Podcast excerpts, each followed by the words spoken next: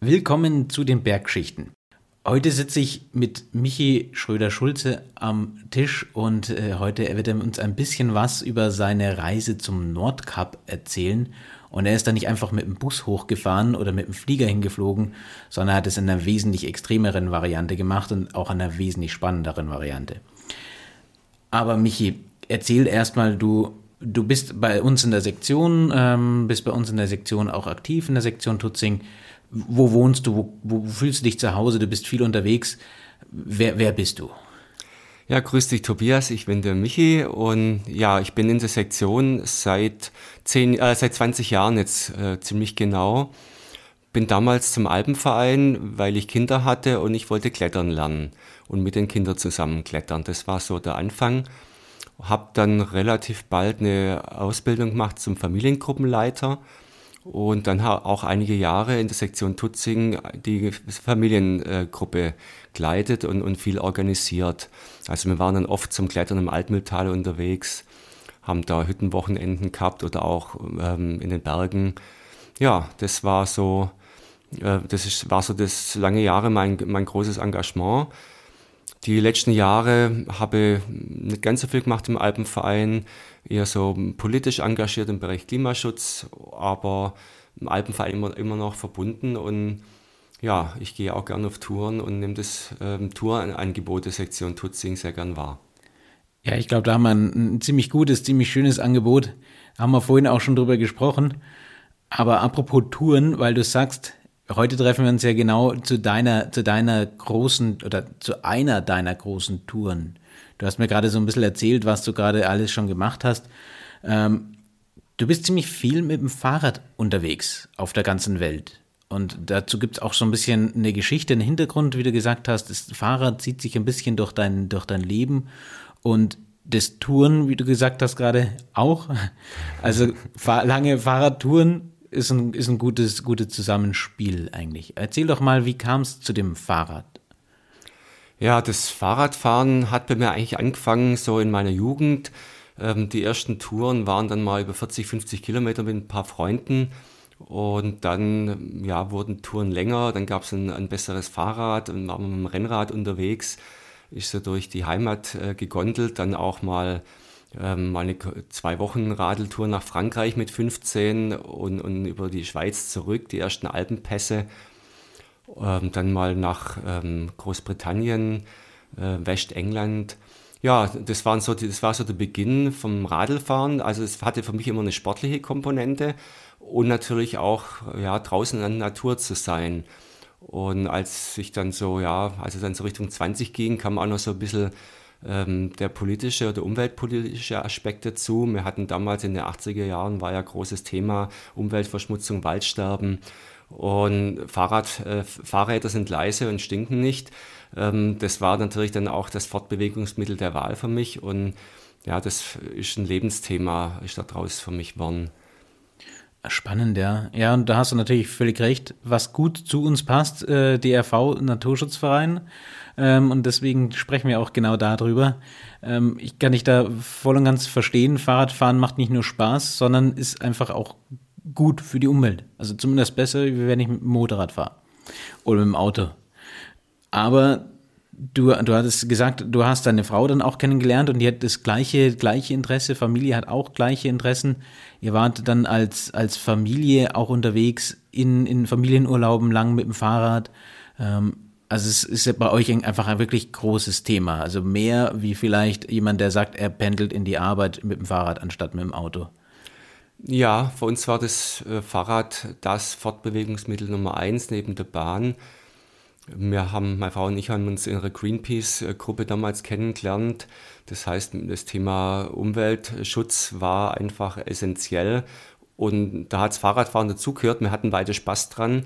So haben wir dann unsere erste gemeinsame große Tour gemacht, dann auch sechs Monate durch USA mit den Rädern bis Alaska. Und ja, dann vier Jahre später hat man zwei Kinder. Dann war das Studium rum und wir haben gesagt, jetzt ist nochmal die Chance, bevor die Kinder in Kindergarten, Schule kommen und nicht ins Arbeitsleben, ähm, ja, nehmen wir die Fahrräder und die Kinder und fliegen wieder nach USA, um wieder sechs Monate äh, uns Zeit zu nehmen. Mit Fahrrad und Anhänger waren wir dann unterwegs.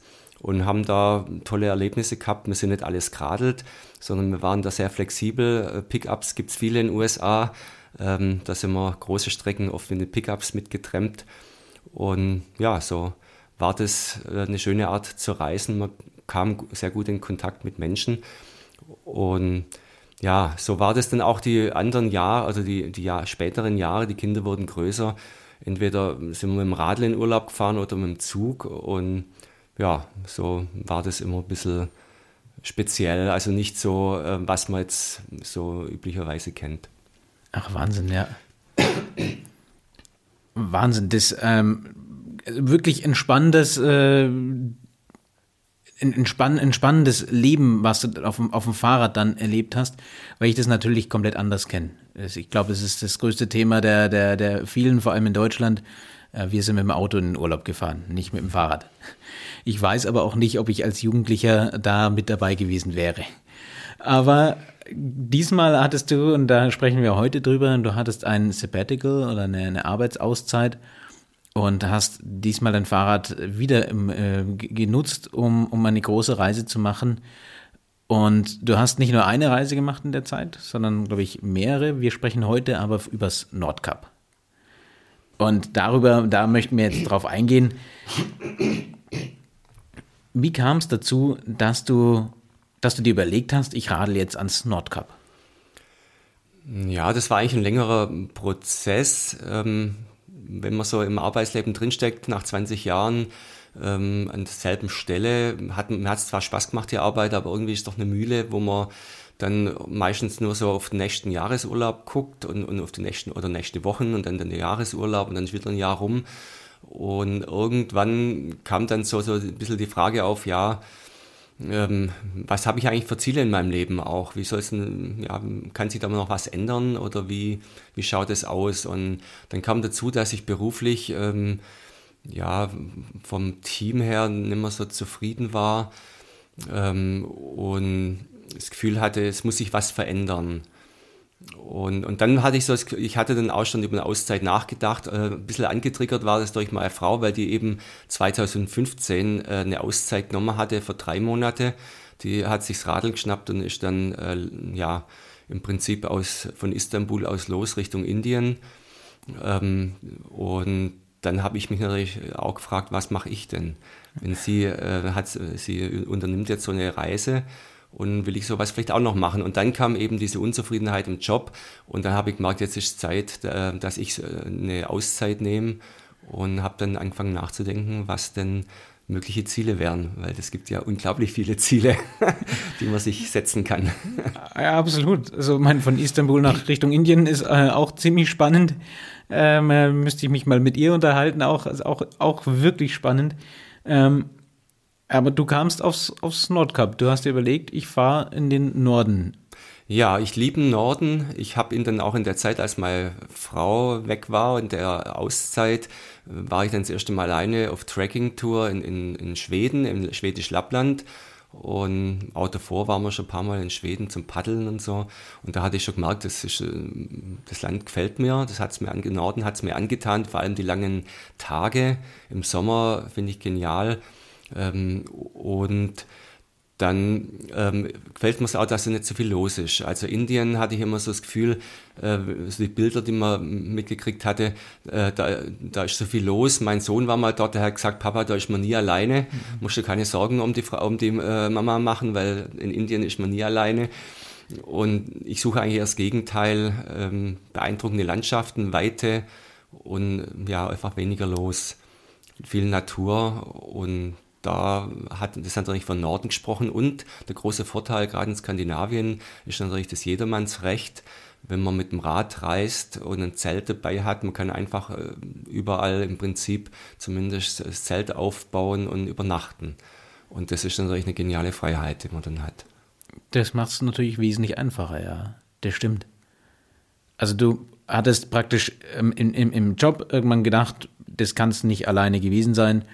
Jetzt jetzt was Neues. So ein Nordcup ist, ist eine gute Richtung. Hast du schon mal äh, ein Gefühl dafür bekommen gehabt auf vorherigen Reisen, zumindest in Schweden.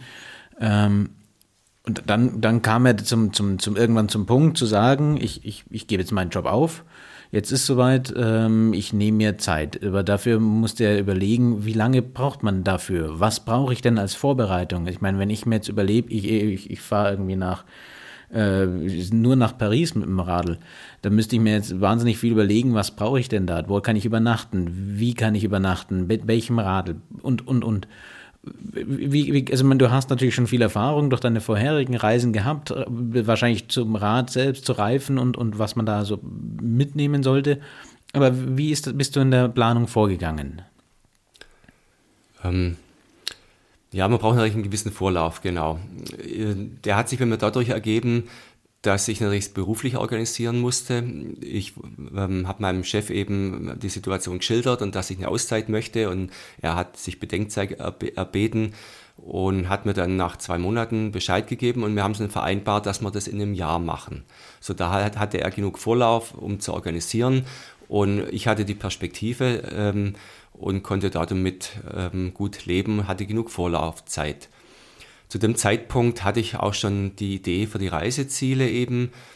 Ähm, Skandinavien oder, oder der Norden. Ich hatte jetzt nicht unbedingt das Ziel, ans Nordkap zu kommen. Das ist ähm, entstanden oder das war immer eine Option, aber nicht das Hauptziel. Ähm, so von, dem, von dieser Idee, da diese Rundtour zu machen, ähm, da bin ich auch ein bisschen inspiriert worden von zwei anderen aus der Sektion, von der Christel und dem äh, Philippe. Äh, die haben nämlich das auch gemacht gehabt, schon äh, vor ein paar Jahren. Und da war ich mal auf ihrem Vortrag und das hat, fand ich schon sehr, sehr interessant. Und da habe ich gedacht, ja, die Region, die, die möchte ich auch mal kennenlernen, vor allem auch die osteuropäischen Länder. Ähm, habe ich noch, waren noch weiße Flecken auf der Landkarte für mich und ja, Norden hat mir eh gefallen. So ist eigentlich so ein bisschen die Idee auch entstanden, ja, äh, diese Richtung ist auch die meine. Und dann hat eben die Planung vom Beruf her, dann hatte ich noch ein Jahr Zeit, dann war klar, ich brauche ein neues Radl, weil meins war 30 Jahre alt. Ähm, dann habe ich mir eben ein schönes Tourenradl äh, gekauft, was meine Anforderungen entsprochen hat, konnte es auch noch gut ausprobieren. Ähm, habe mich dann auch durchgerungen, mir ein Smartphone zuzulegen, weil davor habe ich immer gesagt, ich brauche so ein Ding nicht. Ähm, mir reicht ein normales Handy, aber dann war klar, für so eine Reise ähm, von Navigation, Kommunikation, ähm, keine Frage, da schaffe ich mir so ein Ding an und habe das dann eben auch das Jahr davor schon gemacht, um da dann einfach ja, das äh, entsprechend ausprobieren zu können und so ging es quasi ein Jahr vorher los mit den Vorbereitungen in dem Sinn. Und die Route selber habe ich nicht groß geplant. Also ich hatte die Idee, ähm, zu Hause loszufahren, das war mir wichtig. Ich wollte nicht immer nicht erst noch irgendwo hin müssen, sondern äh, ich gehe zur Haustüre raus, steige aufs Radl und fahre dann mal los. Und im Idealfall hatte ich vor, auch wieder so zurückzukommen. Ich hatte natürlich auch die Option immer, in Europa gibt es Bahnlinien auch und war immer die Option, wenn es zeitlich nicht reicht, wenn ich keine Lust mehr habe, mal in den Zug zu steigen und wieder heimzufahren. Aber genau, das waren Optionen, das ist schön in der Hinterhand zu haben. Und die Richtung ähm, war für mich klar. Ähm, ich wollte im Frühling los, ähm, Ende März, Anfang April. Äh, Frühling und da war für mich klar, dann, dann äh, fahre ich durch eben die osteuropäischen Länder hoch, um dann ähm, über Norwegen wieder zurückzufahren, wenn dann dort Sommer ist. Das war so das Kalkül.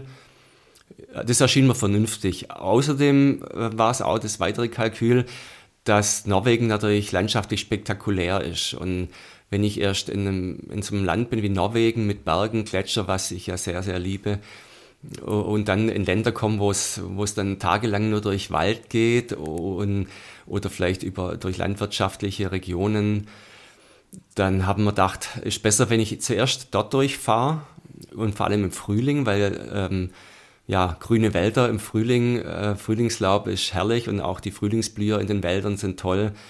Ähm, das habe ich dann im Frühling, um dann eben im Sommer eben nach Norwegen zu kommen. Und das war, hat sich genauso bestätigt. Das war die ideale Richtung. Ähm, Im Prinzip hat sich meine Reise immer noch mal gesteigert, so vom, ja, es gab immer eine Steigerung von dem, was mich erwartet hat. Und das war toll. Ah, das ist Wahnsinn, ja. Meine, alleine die, die, die Überlegung ist natürlich nachvollziehbar. Wäre ich wahrscheinlich jetzt, ähm, wahrscheinlich wäre ich genau andersrum gefahren. Ich weiß aber gar nicht genau warum. Ähm, aber deine, deine, deine Überlegung macht natürlich absolut Sinn, dass man nicht erst durch die, die schönsten, also ich, ich weiß, ich war noch nie in, in, in, in, in äh, Osteuropa. Deswegen kann ich nicht sagen, wie die Landschaften dort sind. Aber ich könnte mir vorstellen, wie du es gerade sagst, dass man vielleicht diese, diese gewaltigen Berge ähm, in Norwegen und, und Gletscher einfach äh, vielleicht nicht vorher sieht, äh, sondern das einfach so ein bisschen als Höhepunkt nimmt und dann natürlich über Schweden äh, zurück. Das ist natürlich schon gewaltig. Du hast hier eine Karte nämlich aufgestellt von deinem Weg. Äh, die kann man natürlich als Zuhörer jetzt leider nicht sehen, aber es ist eine, eine, eine wirklich beeindruckende äh, Route, die du dort aufgezeichnet hast. Ähm, Du bist losgefahren, rechts herum sozusagen auf deiner Karte, das man natürlich jetzt nicht sieht. Ähm, wie wie, wie ging es los? Ich meine, klar, du bist in Bayern gestartet, hier in Weilheim, hast, ihr habt ja hier gewohnt, oder das ist, mhm. weiß der Zuhörer natürlich auch nicht, oder die Zuhörerin, wir sind in Weilheim, genau. genau. du bist in Weilheim gestartet ähm, und, und wie, wie ging es dann los? Was war das erste Land? Das als Land Bayern natürlich. Aber dann, du bist über die tschechische Grenze gefahren schon oder ähm, ich, ich kann es tatsächlich von der Entfernung gar nicht genau sehen jetzt auf der Karte. Ja, also ähm, vielleicht nochmal einen Schritt zurück, nochmal zu meiner Reiseplanung. Ah, ja. ähm, das ist vielleicht auch noch, auch noch wichtig zu erwähnen. Ich hatte eben das grobe Ziel ähm, gegen Uhrzeigersinn irgendwie und durch Norwegen oben rum, also und durch den Osten hoch, durch Norwegen rum. Äh, da komme ich zwangsläufig durch ein paar Länder wie ähm, Polen oder so und das Baltikum und Finnland und, und vorher noch Tschechien. Aber wo genau lang, das war, hatte ich keinen Plan. Also es, es musste sich ergeben. Das war, hatte ich aus meinen früheren Reisen gelernt. Ähm, ein paar Ideen hatte ich schon. Also ich wollte erstmal nach München, weil da hatte ich noch einen Übernachtungsplatz. Dann in Moosburg wollte ich da auch nochmal übernachten. Bei Freunden dann wollte ich die Isar runter. Dann ähm, wollte ich zur Moldau. Das war das nächste, eben über den bayerischen Wald, Böhmerwald, dann äh, an die Moldau. Die Moldau flussabwärts bis Prag. Ähm, dann war der nächste Fixpunkt, den ich so im Hinterkopf hatte, Masuren in Polen. Aber wie man dann dorthin kommt, linksrum, rechtsrum, mittendurch, keine Ahnung. Das äh, haben wir gedacht, das muss sich ergeben, das muss sich entwickeln. Und so bin ich dann los. An dem Sonntag, 31. März 19, äh, 2019 war das. Ja, ge gegen Mittag kam ich los. Ähm, meine Frau Annette und, und, die Tochter Lisa, die haben mich noch begleitet.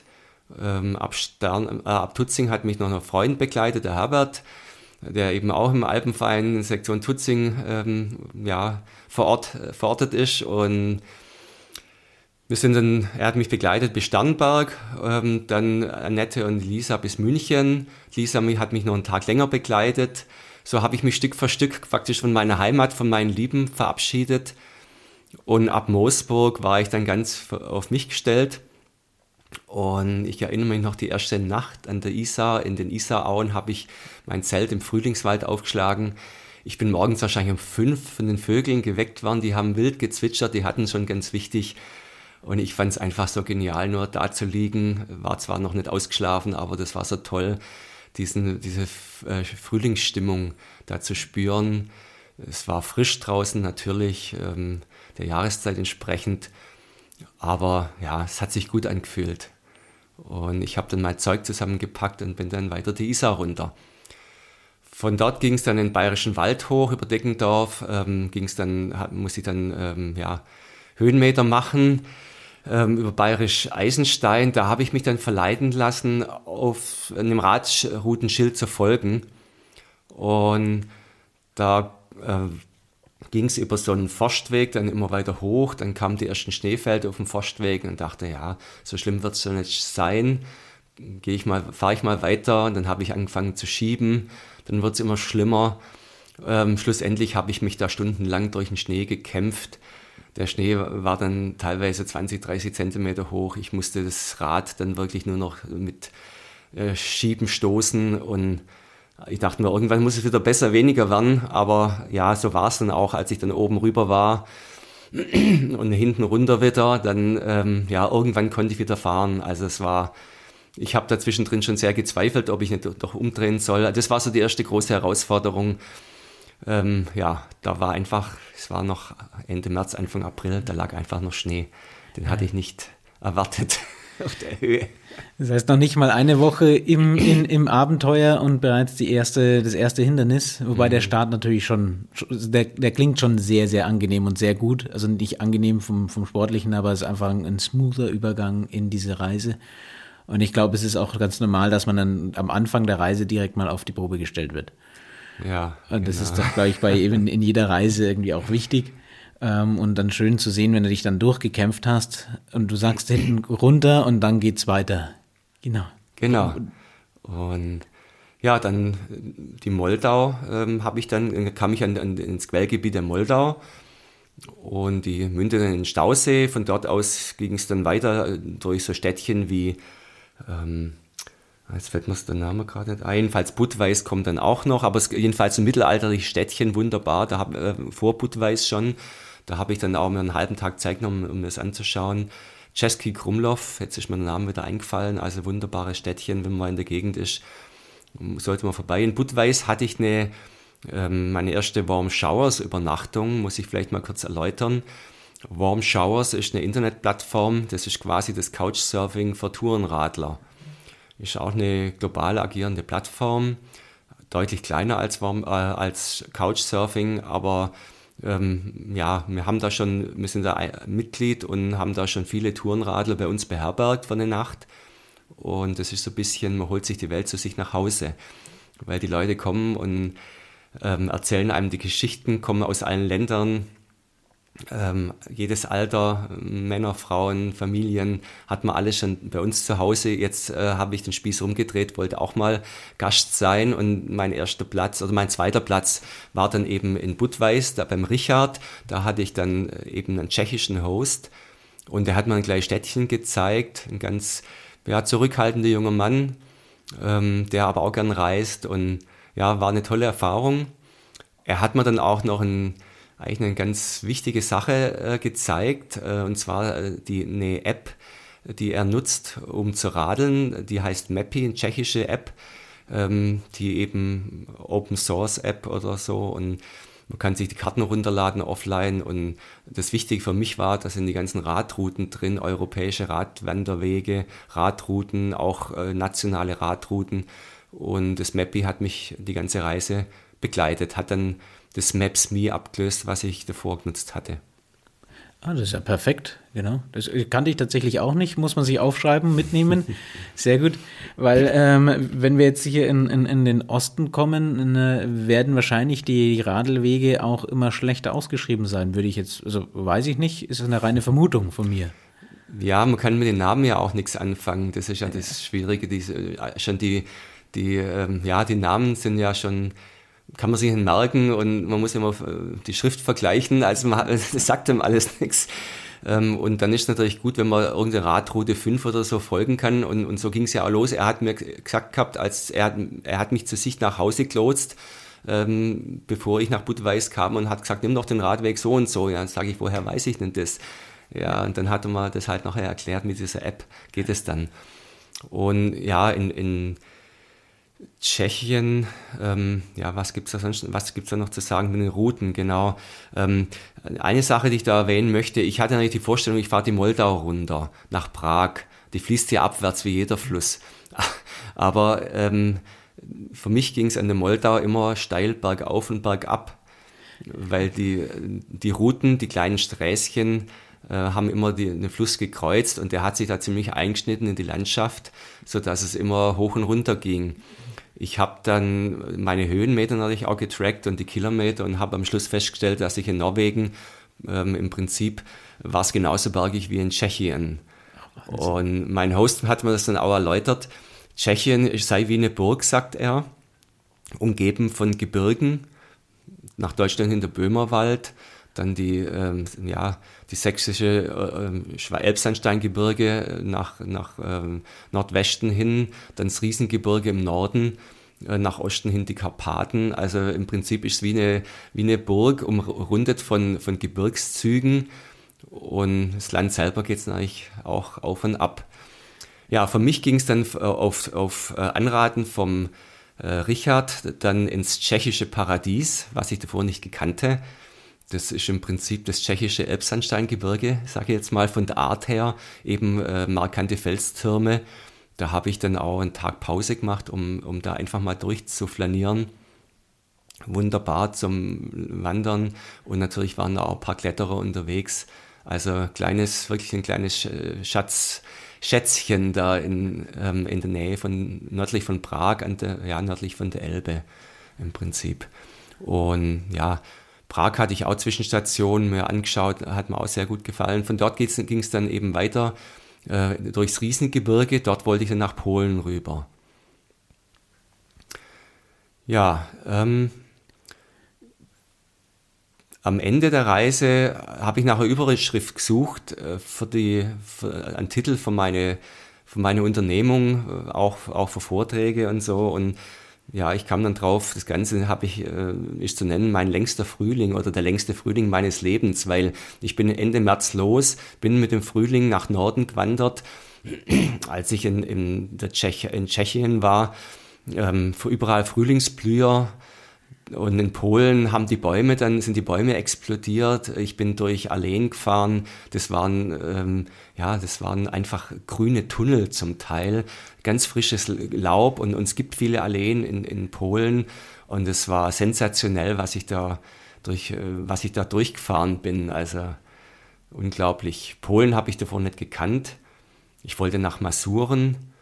Ja, der Weg dorthin ich habe mir ein paar Warm-Shower-Hosts gesucht und die mir da von den Entfernungen her gepasst haben. Da bin ich dann untergekommen und so hat sich die Route ergeben. So einmal so schräg durch praktisch, dann über Torun, das liegt dann so mittendrin oder ein bisschen mehr im Norden vielleicht sogar schon. Da war dann, da hatte ich einen Sturm. Das ging schon am Vortag los und dann am, am, am Folgetag ähm, ich hab, man hat fast nichts gesehen. Das war wie jetzt äh, im Moment gerade Sahara-Staub plus äh, extreme Sturmwetterlage. Also es war äh, sehr, sehr schwierig voranzukommen. Äh, immer wieder hat es einem den Sand in die Augen geblasen. Die Stimmung war ganz komisch. Ich habe mir dann irgendwelche Seitenwege gesucht, ging es durch den Wald. Der Wald hat mir im Winter ein bisschen genommen. War sehr, sehr mühsames Vorankommen.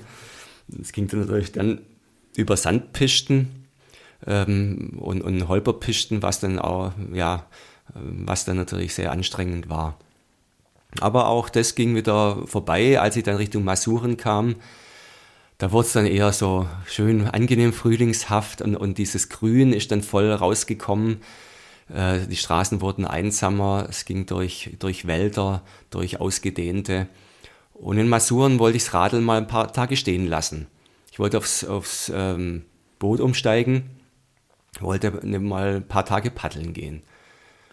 Habe immer mit meinem Smartphone eben so eine Paddelzentrale ausgeguckt gehabt im Internet und dort habe ich dann mein Gepäck abgestellt mit dem Radl und einen Teil vom Gepäck eben mitgenommen, mich äh, zum Startpunkt fahren lassen und dann mit dem Boot bin ich fünf Tage dann die Krutina ähm, abwärts gepaddelt, auch durch tolle ja, Landschaften gekommen. Mal ging es wirklich meandrierend durch äh, Frühlingswälder, dann wieder über langgestreckte Seen entlang, wo die Kormorane auf den Bäumen saßen, dann wieder durch ähm, Dörfer, ganz beschaulich. Ja, so ging es da tagelang. Und es war schön, mal nicht auf dem Fahrradsattel zu sitzen und mal die Arme zu benutzen und, und den Rücken und nicht nur mit den Beinen zu wackeln. Ich glaube gerne, ja. An diesem Punkt hast du mit Sicherheit schon den ein oder anderen Muskelkater vielleicht äh, gehabt oder zumindest eine Anstrengung in dem Muskel gehabt. Äh, die Hüften sind bestimmt auch ganz froh, wenn sie mal wieder so ein bisschen durchschnaufen können und, und, und dahinter natürlich. Äh, äh, kann, nicht, kann man wahrscheinlich gar nicht äh, genug sagen. Mein Opa hatte mir mal gesagt, als ich jünger war, ähm, beim, wenn er im Anfang des, der Saison wieder auf dem Fahrrad sitzt, das sind bloß die ersten 1000 Kilometer, die wehtun. Äh, danach geht's.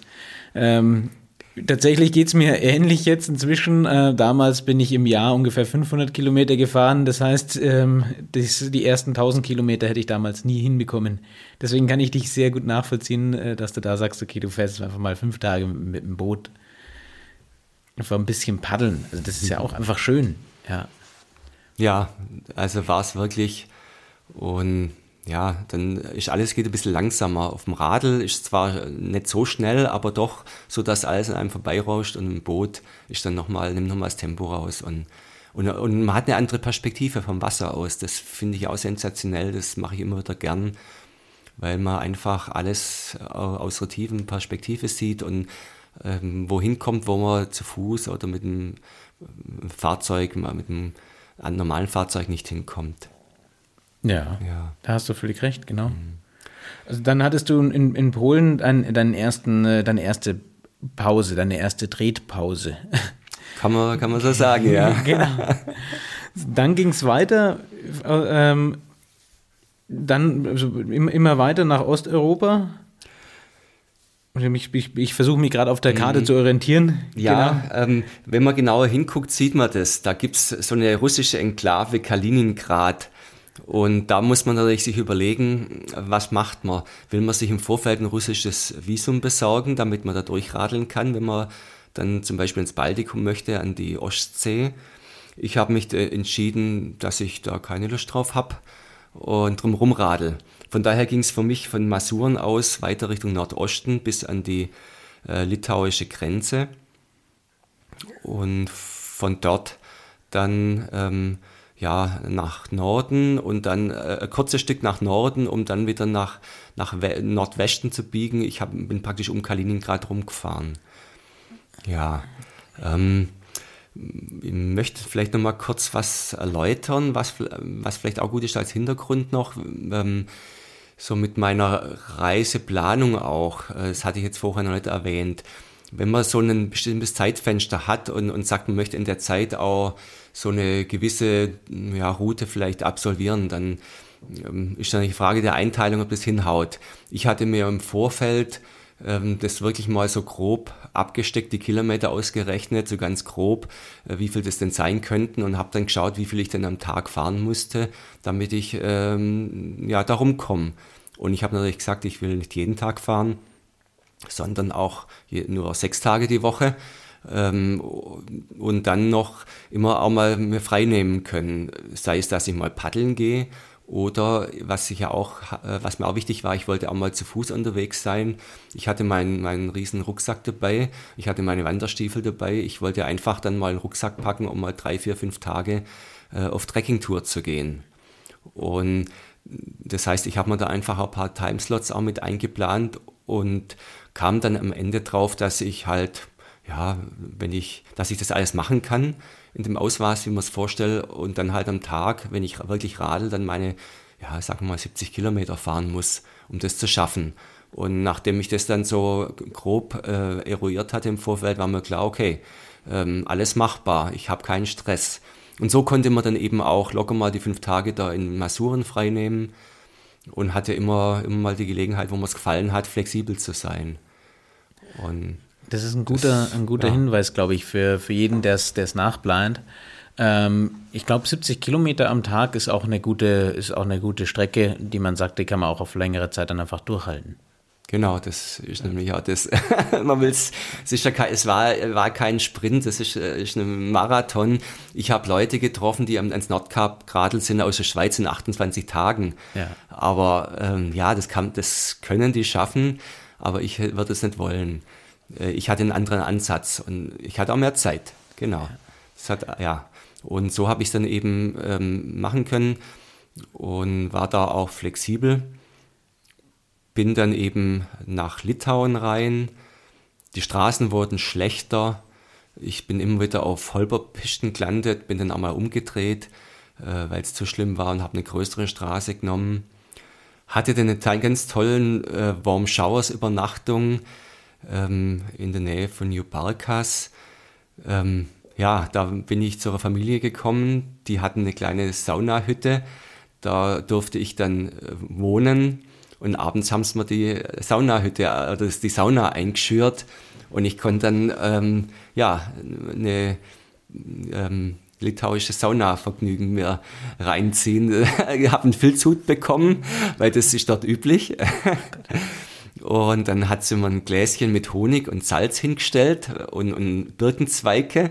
Und dann war ich da in der Sauna und habe mich da eingrieben und dann zum Abkühlen ging es raus in den großen Schwimmteich. Bin ich dann über die Wiese gesprungen und in den Schwimmteich äh, gehüpft. Ach, Wahnsinn. Und das war natürlich toll. Und am Abend äh, hatte ich, also die, die Juste, meine Herbergsmutter, ähm, die hat auch schon Radreisen erlebt in Südamerika, hat mir da tolle Geschichten erzählt.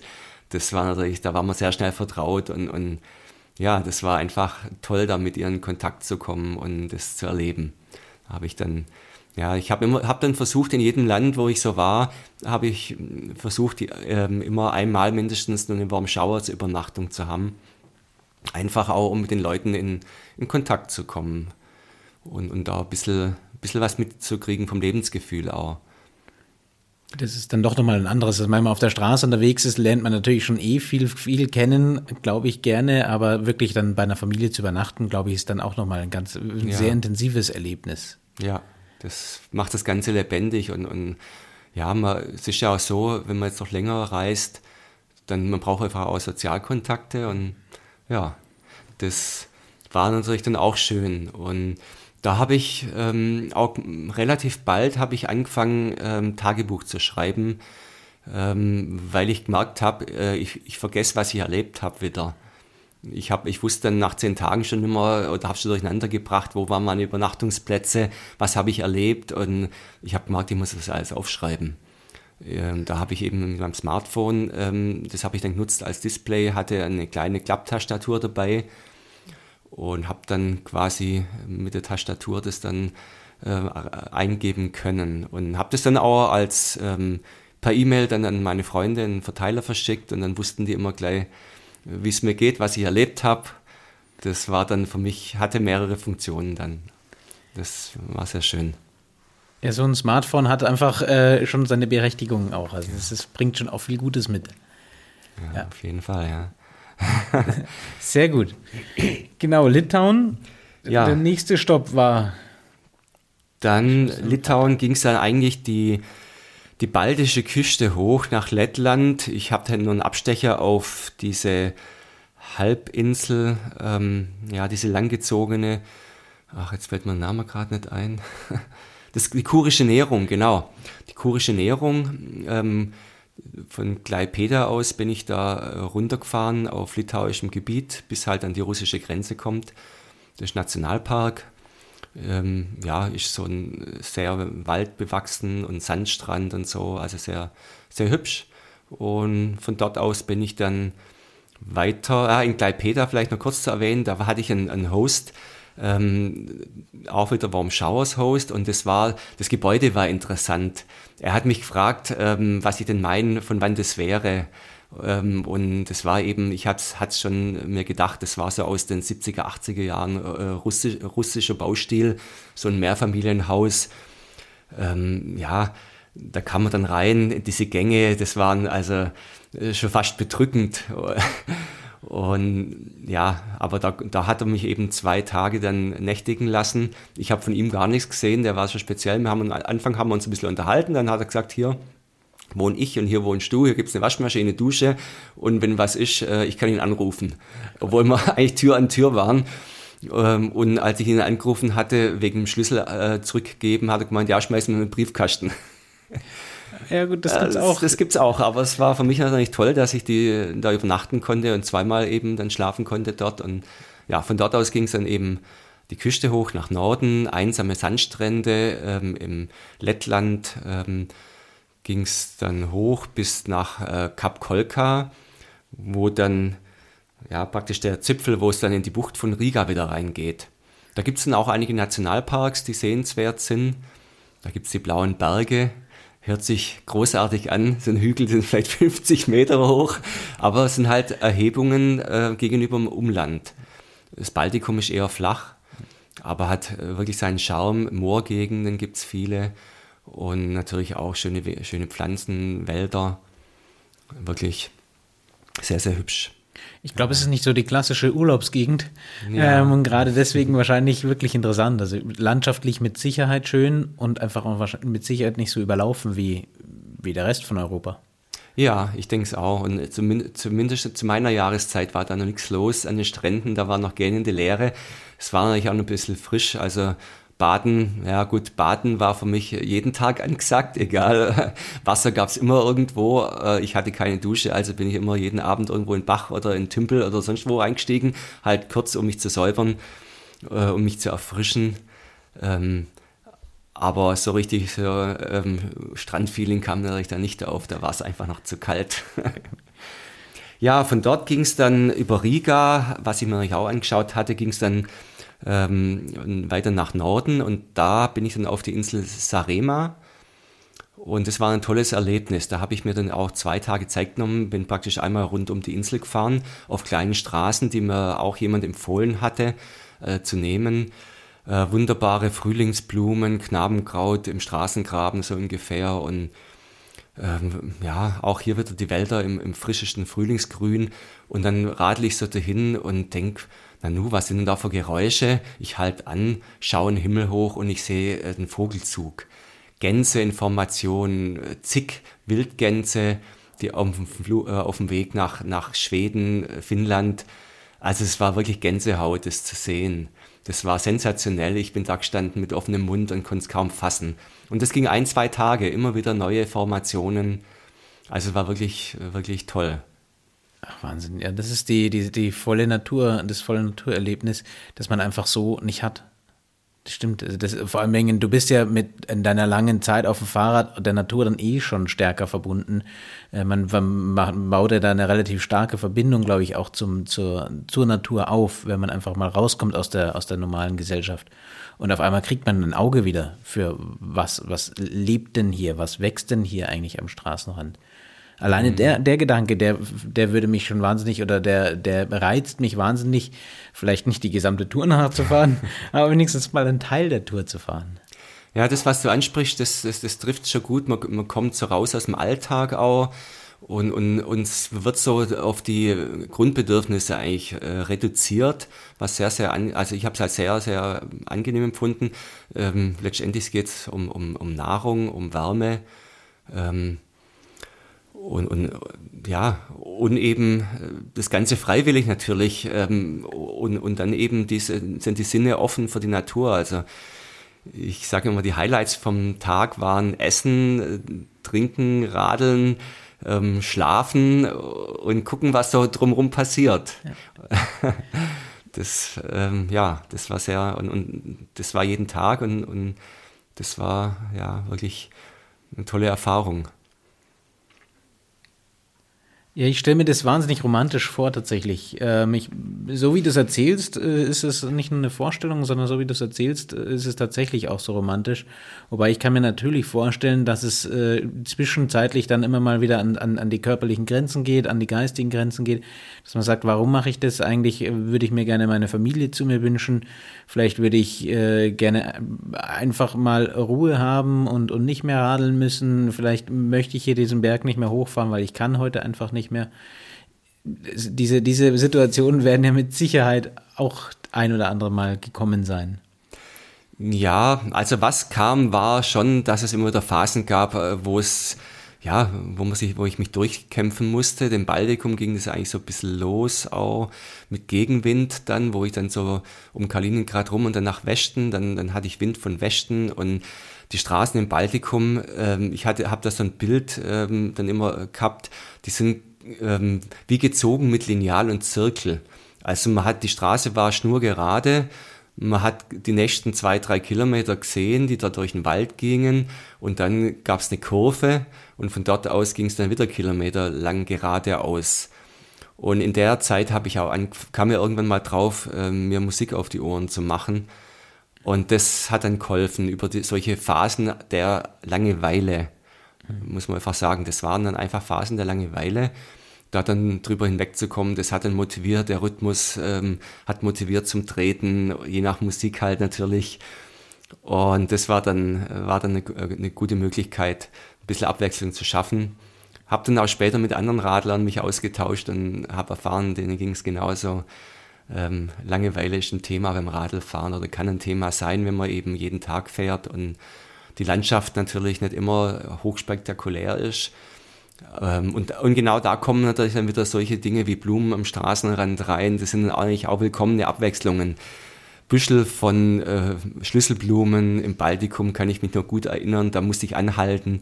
Oder kleine Apfelbäume, die da in voller Apfelblüte standen, musste ich anhalten, absteigen und riechen und fotografieren. Das waren einfach so Highlights dann, die, ja, die einen dann erfreuen und die den Tag dann kurzweiliger machen. Ja. Genau, also Baltikum, es ist, dann, dann bist du, wenn ich das richtig sehe, dann musstest du kreuzen.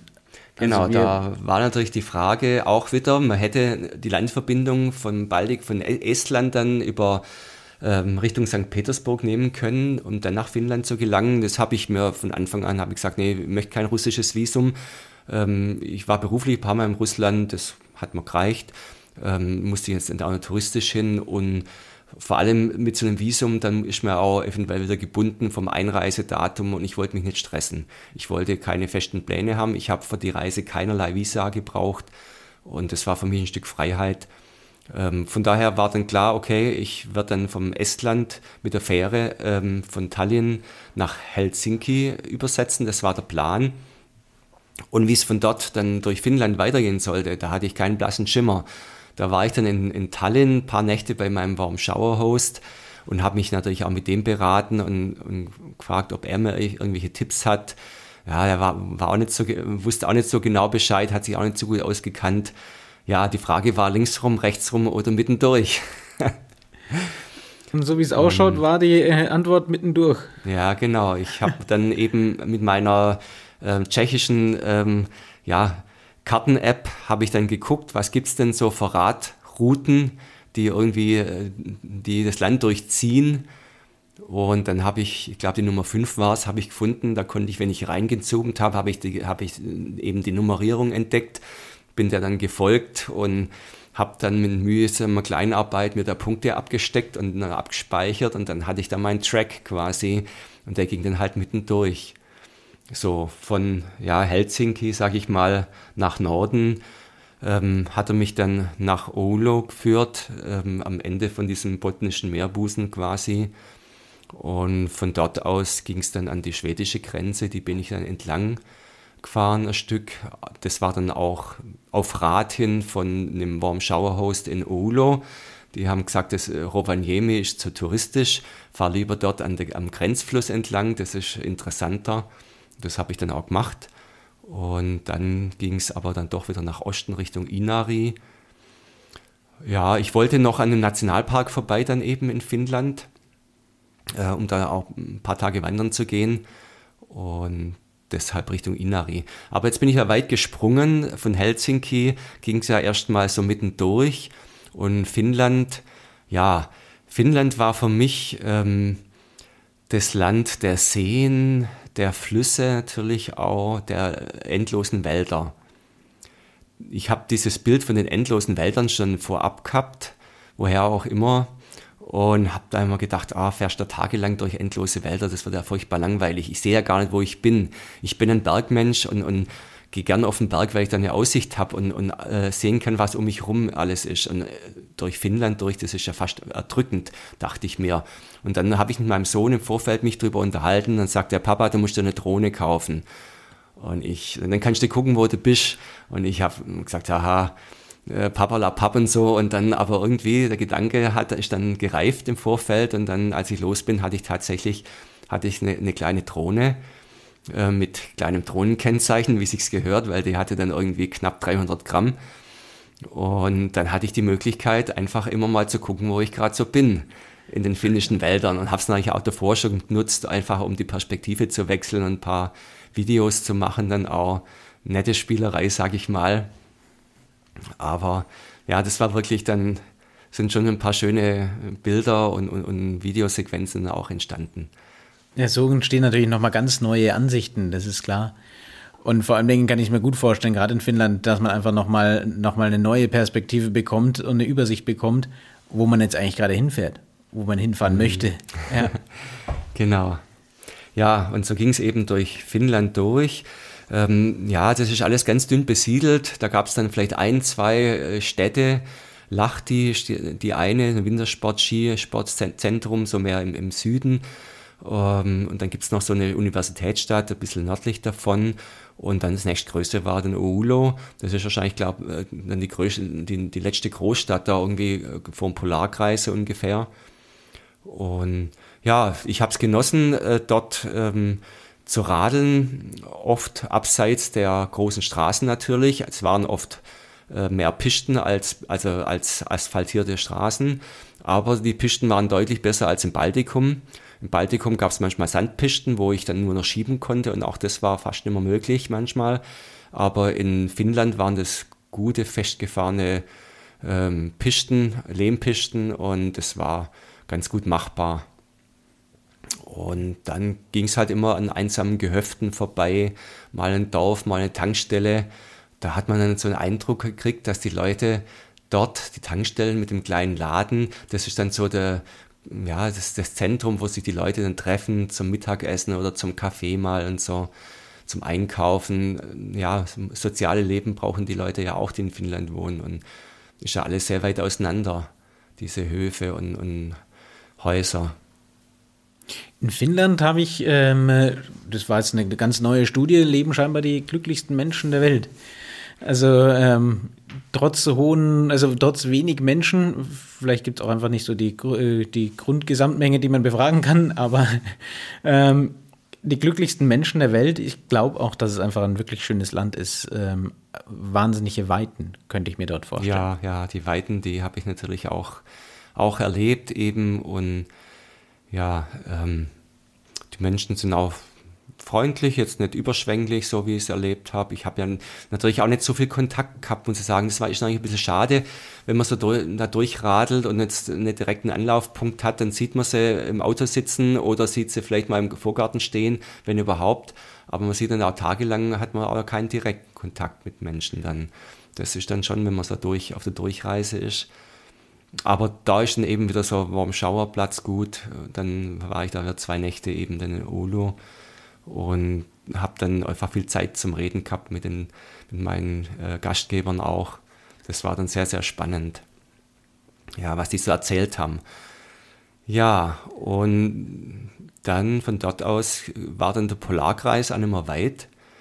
Ähm, die Nächte wurden zusehends kürzer, die Tage länger. Und auch das Licht ist natürlich am späten Abend dann ganz besonders da oben. Ich liebe das sehr. Und man ist auch sehr, sehr frei mit der Tageseinteilung. Ja, das ist ganz, ganz besonders. Ja, das glaube ich gerne. Und da die, die, die, die Tage werden länger ähm, und du hast von dort auch noch ein ganz schönes, ein ganz schönes äh, Eck gehabt, um ganz mal ganz in den Norden hochzukommen, wenn ich das jetzt auf der Karte mal so anschaue. Ähm. Ja, ähm, es ging dann über Kikile Richtung Inari äh, so ein bisschen nach Nordosten hoch. Und dort unterwegs gibt es einen Nationalpark. Da wollte ich eben ein paar Tage wandern gehen, um einfach mal wieder ja, vom Rad zu kommen. Und hatte dann einen Rucksack ein bisschen zu schwer geladen, war da ein bisschen zu optimistisch. Das war eine rechte Huckerei. Ähm, ja, hatte auch eine, mal einen, einen, einen Fluss zu queren. Das war dann ganz spannend. Da gab es dann so ein, so ein Boot, das festgemacht war und das musste man dann quasi vom anderen Ufer rüberziehen mit einer Kette und dann konnte man dann ins Boot rein und dann sich an der Kette wieder ans andere Ufer ziehen. Das sind so die Mittel, die einem dann da zur Verfügung stehen, um dann dort weiter zu wandern. Das war so ein ehemaliges Goldabbaugebiet, war ganz interessant dann zu lesen auch. In der Region gab es einen regelrechten Goldrausch. Ich denke mal Anfang vom 20. Jahrhundert.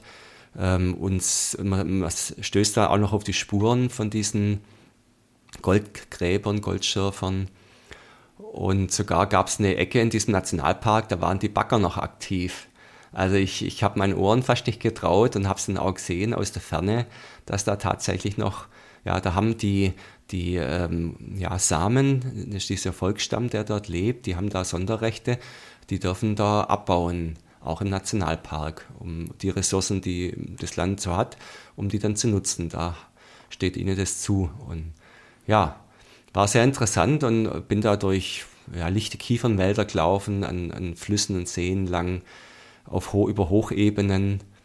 Und ja, kam dann nach drei, vier Tagen wieder zu meinem Radl zurück, das ich irgendwo in die Büsche oder ins Unterholz geschmissen hatte mit, mit dem Rest vom Gepäck und war dann ganz glücklich, denn ich hatte auch noch ein paar Lebensmittel äh, in den Taschen drin, wo mir später eingefallen ist. Sowas ist natürlich immer gefährdet, dass irgendwelche Tiere kommen, sich's holen, aber ich hatte glücklicherweise keine Verluste zu beklagen. Ah, sehr gut. Das ist, glaube ich, auch nicht ganz ungefährlich da oben, ja, genau. Also offene, offene Lebensmittel. Mhm. Ja. Ach, Wahnsinn. Du hast wirklich die ganze, die ganze äh, nordeuropäische ähm, romantische Reise da mitgenommen, die man sich so erträumt, wenn man mal drüber nachdenkt, man möchte gerne einen Urlaub im Norden machen. Ja, das. Wahnsinn. Genau. Und das zu Recht. Genau. Wie, wie ging es weiter von dort? Ja, von dort ging es dann ähm, nach Norwegen rüber ähm, ich war da gar nicht drauf gefasst. Ich komme über die Grenze und es geht steil runter in den Flusstal und ich habe sofort das Gefühl, ich bin in einem anderen Land. Ich konnte es erst gar nicht so richtig äh, begreifen, warum, aber die Landschaft hat sich quasi schlagartig geändert, war mein Eindruck. Ähm, wie auch immer. Also es war eben, die Topografie war plötzlich abwechslungsreicher. Ich meine, so Ländergrenzen sind ja in der Regel auch ähm, geografische Grenzen. Von daher ist es eigentlich nicht so überraschend. Aber ja, es ging eben in ein Flusstal rein, dann ging es äh, wieder ja, Hügel, eine Hügelkette rauf und, und als ich dann eben am Folgetag die Hügelkette droben war, dann sehe ich am Horizont im Norden plötzlich äh, weiße, ja, ich sehe plötzlich Schnee, Bergketten leuchten mir entgegen das war sensationell. Ich war richtig geflasht und, und, und motiviert und habe meinen Augen fast nicht getraut. Jetzt war, mir war klar, jetzt bin ich in Norwegen. Das äh, ja, war ja so eigentlich das, auch mit das Ziel, nach Norwegen zu kommen und das zu erleben. Und das war ein ganz toller Moment, wie ich das da zum ersten Mal die schneebedeckten Berge sehe. Ich bin dann an, an Fjord, an Porsanger Fjord in Lachs 11. Da hatte ich mal wieder einen Pausentag nötig. Den hatte ich eigentlich schon tagelang vor mir hergeschoben, den Pausetag. Aber da, ja, das Wetter war immer so, dass ich gesagt habe, naja, irgendwann kommt Regen, jetzt, ähm, jetzt geht's aber noch, dann fahre ich noch einen Tag und so bin ich halt schon tagelang quasi immer weitergefahren und weitergefahren und Lachs 11 habe ich gesagt, da muss ich jetzt Schluss machen erstmal, dann brauche ich Pause. Bin ich dann auch drei Nächte geblieben, in einem, konnte ich an einem äh, Motel campen, war eine ganz nette Gastgeberin dort auch, ich durfte die Küche nutzen, habe da Pizza gebacken, habe aufgekocht. Waren ganz witzige Momente. Ich saß dann da in der Küche, war am Kochen, kommen zwei irgendwie deutsche Wohnmobilpärchen rein, setzen sich an, machen sich Bockwürstchen warm. Ähm, und, und dann fragen sie noch, äh, ob sie sich zum, ähm, an den Tisch mit ransetzen dürfen. Ähm, so nach dem Motto, ja, wie viel, ja, hat's denn da noch Platz? Ich sage, ich bin alleine, ich hatte die ganze Pizza für mich. Und die haben gemeint, ich äh, habe da noch eine ganze Gruppe um mich herum. Aber ich habe hab ihnen auch die Pizza angeboten und war ganz witzig die Situation. Ja, jedenfalls, ich habe mich da ganz wohl gefühlt in diesem äh, Motel, habe auch ein paar Wandertouren dann von dort aus unternommen. Und es war halt die Frage, will ich jetzt, will ich zum Nordkap? Weil die Frage war dann zu beantworten, weil ähm, den nächsten 100 Kilometer musste ich es entscheiden fahre ich diesen Stich dann noch nach Norden hoch zum Kap oder wende ich mich nach äh, Richtung Westen, direkt nach Alta. Und gerade in dem Motel, da hatte ich dann eben auch Gespräche mit, mit anderen Reisenden, ähm, die auch schon im Nordkap waren und dann ja, dann hatte ich eine Familie, da hat er hat erzählt, er war jetzt schon das zweite Mal im Nordkap und ihm hat das Kap selber sagt, hat er gemeint, das wäre nicht, das, nicht der Bringer, aber aber so dieses dorthin kommen, diese Landschaft dort hoch, wie sie sich, ja, wie sie da vor einem liegt und, und das sei eigentlich das, das äh, Interessante und das hat mich dann eigentlich überzeugt, dass ich da auch, auch hinradeln will. Das war dann so der, das Ausschlaggebende. Ja, also ich persönlich, ich bin dann schon ein Mensch, der würde dann sagen, ich, also wenn ich schon so weit geradelt bin, dann möchte ich diesen Checkpoint auch hinbekommen, natürlich. Also das hätte mich alleine schon äh, wahrscheinlich getriggert zu sagen, also das muss ich jetzt noch machen. Aber ja, ich, ich war ein bisschen hin und her gerissen, deswegen war ich unentschlossen, weil das natürlich auch ein, ein touristischer ähm, Punkt ist, äh, das, wo, wo, die Leute hinfahren, wo, wo der wird überflutet von Leuten, das habe ich dann auch ähm, dann auch realisiert. Äh, und von daher ist das was, wo ich jetzt an sich nicht unbedingt so suche, aber, aber eben dieses, äh, dieser Aspekt eben des dorthin kommens und, und der Landschaft dort oben, äh, das zu sehen und, und der andere Reisende, der war eben schon das zweite Mal, weil es ihm so getaugt hat. Und das war dann für mich das Überzeugende. Äh, ein Stück weit natürlich schon auch, was du sagst, Tobias, dass so der sportliche Ehrgeiz ist dann schon, dann sagt man, naja, wenn ich jetzt schon mal hier bin, nachher ärgere ich mich, wenn ich dann vielleicht nicht dort war. wenn also, ich es doch vor der Nase hatte. Ja, das war dann, also die Entscheidung ist dann gefallen. Und ich dachte mir, naja, jetzt sind es noch 200 Kilometer bis zum Kap da hoch. Ja, da fahre ich dann halt so noch zwei, drei Tage. Ganz gemütlich. Bin da so am Mittag dann losgezogen. Und ja, bis am, oder kurz vor Mittag und bis am Nachmittag hatte ich die ersten 70 Kilometer, war ich an dem Abzweig, wo es dann eben äh, nach Westen Richtung Alltag ging wo ich dann eben nicht abgebogen bin. Äh, zum Cup ging es nach Norden weiter. Das war so eine Junction quasi, wo so Dreh- und Angelpunkt auch, Campingplatz, die ganzen Wohnmobilisten und Busse halten dort an, kleiner Touri-Kiosk, kleines Café. Ja, ich habe da mal Pause gemacht und habe da ausgiebig gegessen, weil ich hatte ja doch schon ein paar Kilometer in den Beinen und habe gedacht, jetzt erhole ich mich erstmal und guck mal, was das so ist und trinke noch einen Kaffee und ja, habe dann noch ein paar andere Radler getroffen, haben ein bisschen geratscht und ja, und irgendwann denke ich mir, hm, ähm, ja, vielleicht, also ich bin eigentlich noch nicht so müde. Der Tag ist ja 24 Stunden. Ähm, ich könnte eigentlich noch weiterfahren. Weil es war noch ein Thema, ähm, wo ich so hinherquälzt hatte innerlich. Äh, es gibt einen Tunnel, wenn man zu der Insel kommt, auf dem das Nordkap ist. Das ist eine Insel und da gibt es einen Tunnel ähm, der geht unter dem Meer durch. Und das ist natürlich unangenehm, wenn da Wohnmobile und vielleicht LKWs und Autos sind, mit dem Fahrrad dann, der ist sieben Kilometer lang. Und da hab, das habe ich schon hin und her gewälzt und habe mir gedacht, naja, am besten ist wenn es am Abend fährst oder so, wenn immer so viel Verkehr ist. Naja, ich war noch so ähm, 70 Kilometer vom Tunnel weg. Es war nachmittags um fünf. Ich bin dann wieder aufs Rad gestiegen, nachdem ich eben mich ausgeruht und erholt hatte. Und das Schöne war, die meisten Wohnmobilistinnen, die haben dann schon Feierabend gemacht, haben ihr Fahrzeug abgestellt und haben den Nachmittag genossen. Die Straßen waren leer. Und ich bin dann einfach, habe da vor mich hingekurbelt, so an diesem Fjord weiter entlang, habe noch andere Radlerinnen getroffen, die gerade äh, Pause machten, haben mit denen noch ein Bläuschen gehalten, dann sind wir zusammen weitergefahren, dann waren sie immer zu schnell, dann habe ich, hab ich wieder eine Essenspause gebraucht, dann war ich wieder alleine. Also so war das irgendwie alles ganz flüssig, hat sich ergeben. Ja, dann immer abends um 10 nochmal irgendwie ein bisschen was gegessen, ein bisschen Kaffee gekocht. Ich hatte eine kleine Kaffeemaschine dabei, das muss man dazu sagen. Das war mit ein Luxus, den ich mir gegönnt habe. So eine kleine Espresso-Maschine ähm, für eine Espresso-Füllung. Ja, dann habe ich mir da abends um 10 erstmal irgendwie noch einen schönen Salat gemacht, ein bisschen äh, Espresso gekocht, gestärkt und dann bin ich weiter geradelt. Stand ich dann um Mitternacht am Eingang zum Tunnel und dachte mir, ja, ideale Zeit, nachts fährt da keiner durch, außer mir. Okay, rein in den Tunnel, das muss man sich vorstellen. Da geht es erstmal ähm, drei Kilometer äh, mit 10% Gefälle, Schnur geradeaus, bergab. Ähm, ja, mäßig ausgeleuchtet. Ja, so mein Tacho hat dann äh, ungefähr 55 km/h angezeigt. Man lässt da ordentlich laufen, aber schneller wollte er dann doch nicht. Und der Höhenmesser hat, als ich dann unten war, minus 200 Höhenmeter angezeigt. Ich war dann 200 Meter quasi unter der Erdoberfläche. So, und dann ging es dann Kilometer geradeaus. Und das war dann ganz witzig. Dann kamen mir zwei Mädels auf den Fahrrädern entgegen, ein großes Hallo kurz ja. und kurz gewunken. Und ja, dann ging es auf der anderen Seite wieder die drei Kilometer, wieder zehn Prozent Steigung wieder hoch. Das war natürlich dann anstrengend. Ich hatte viel Gepäck, ein schweres Rad und ja, aber ja, man kann sich ja ausrechnen. Man weiß ungefähr, wie schnell man tritt im kleinsten Gang und dann war mir klar, man muss ja halt eine halbe Stunde treten und dann habe ich es hinter mir und so war es dann auch. Und dann war ich durch den Tunnel durch.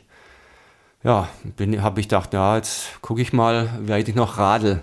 Die Bedingungen sind gut, es ist nachts, es regnet nicht, aber es ist eben zwar Nacht, aber es ist hell. Also ja, ähm, und kein Verkehr. Bin ich weitergeradelt, ähm, da gibt es noch einen Ort Honningswag. Der ist dann so 30, 35 Kilometer südlich vom Kap. Ähm, großer Hafen, ähm, das ist an, äh, wie sagt man, an, da kommen die ganzen Kreuzfahrtschiffe kommen dort an. Da bin ich eben vorbeigefahren und dann plötzlich waren da Busse auf der Straße. Ein Bus am anderen. Die kamen alle vom Kap. Die kamen nachts um 12, 1 bis um halb zwei. Dann habe ich wieder Pause gemacht. Habe nochmal eine Pause braucht. Hat auch ein bisschen zu regnen angefangen mittlerweile. Wind kam auf. Ich war ja auf der Insel, die ist natürlich ein bisschen ausgesetzter ja, Pause gemacht, nochmal irgendwie was gekocht und nochmal Kaffee gekocht und gegessen und nochmal die, einfach nochmal ein bisschen regeneriert. Und dann äh, ab um zwei ähm, kamen dann nur, nur noch wenige Busse, irgendwann gar, kam gar keiner mehr. Das war so, dass, das ist so, dass die äh, Kreuzfahrtschiffe in Honningswag anlegen und dann werden die ganzen Tausende von Leute, die werden dann mit dem Bus ans Nordkap hochgefahren, diese 35, 35 Kilometer ähm, mit der Hoffnung, dass sie dann die Mitternachtssonne sehen. Ja, Pech gehabt. An dem Tag nicht, aber sie sind trotzdem hochgefahren, auch wieder alle zurück. Mir kam sogar eine, eine, Gruppe mit Biker entgegen, 30 Radfahrer mitten in der Nacht. Also ja, es war ja Licht, aber, aber es war halt ja nachts um zwei oder so. War schon etwas skurril. Und dann wurde es immer windiger. Ich kämpfe mich die steilen Rampen hoch, da wirklich steil. Einmal hat mir der Wind sogar umgeblasen, bin ich umgekippt dann und der Regen wurde mehr. Ich habe überlegt, was mache ich jetzt? Fahre ich weiter oder baue ich das Zelt auf und fahre morgen weiter? Aber ich habe mal auch keine Lust gehabt, das jetzt ähm, zu unterbrechen, weil am nächsten Tag hätte ich die Busse gehabt, geregnet es vielleicht auch. Da habe ich gesagt, okay, ich ziehe jetzt durch ging nochmal bergab und ich habe schon gesehen, wie es hinten wieder hochgeht, zwei, drei und Höhenmeter, die nächste Rampe hoch, auch wieder nach Westen. Also es war dann schon, es war dann schon ein echter Kampf, auch mit, mit der Müdigkeit, ähm, ja, mit der Motivation auch. Ich habe mich durchgekämpft, irgendwann gegen halb sechs kommt ein Motorradfahrer entgegen, der hält einen Daumen hoch. Ich denke, jetzt bin ich schon fast dort, wenn er schon einen Daumen hoch hält ging es aber nochmal runter, nochmal 100, 200 Höhenmeter hoch und dann sehe ich irgendwann dieses Gebäude, wo ich mir denke, das muss das Nordkap sein. Um sechs in der Früh bin ich angekommen, war dann etwas ähm, schwach in den Beinen, waren dann doch irgendwie über 2000, mehr, über, mehr als 2000 Höhenmeter und 200 Kilometer dann. Ich war irgendwie 22 Stunden auf den Beinen gewesen und war aber glücklich angekommen zu sein kam pünktlich zum Frühstück, dort gab es All You Can Eat. Was gibt's Besseres für Fahrradfahrer? habe ich gleich eingecheckt und dann nach dem Frühstück habe ich mir das Zelt aufgebaut und mich erstmal hingelegt und habe geschlafen.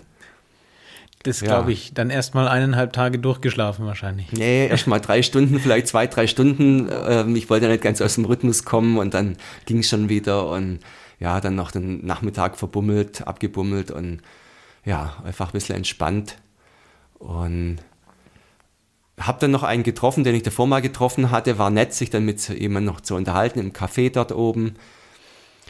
Hatten wir da ein bisschen einen Austausch gehabt. Der war mit einem, ich glaube, 50 Jahre alten Motorrad von Deutschland aus hochgefahren. Eine alte Herkules oder sowas mit 10 PS.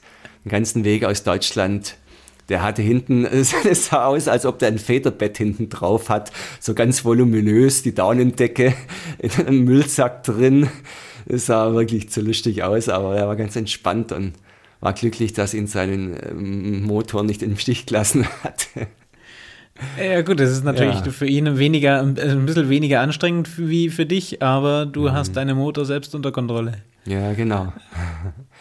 Ja, dann war ich im Nordkap. Endlich angekommen. Michi, es ist eine unglaublich spannende Reise und wir haben jetzt gerade erst die Hälfte gehört von dem, was du, was du eigentlich erlebt hast. Lass uns an der Stelle doch eine, eine Pause machen und wir nehmen den Rückweg vom Kap, den du dann nicht rechts, sondern links herumgefahren bist durch Europa, mit auf und, äh, und, und lass es unseren Zuhörern und Zuhörerinnen beim nächsten Mal ähm, genauso schön und ausführlich erzählen, wie es jetzt war. Ich habe wahnsinnig viel Spannung mitgenommen, wahnsinnig viele schöne Erlebnisse selber in meinem Kopf erzeugen können. Und ich freue mich richtig auf den, auf den Rückweg. Ich glaube, jetzt kommt nochmal nämlich dann eine richtig, richtig schöne Reise zurück. Ist das in Ordnung für dich? Ja, das hört sich nach, nach einem guten, guten Plan an. Und dann steigt die Spannung ein bisschen. Genau. ZuhörerInnen. Können wir gern so machen, ja. Perfekt.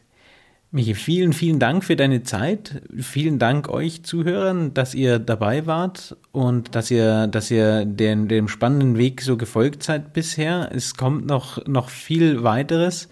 Und für, für alle Zuhörer und Zuhörerinnen nur als, als Information, das war jetzt eine Reise. Der Michi hat aber noch mehr Reisen gemacht.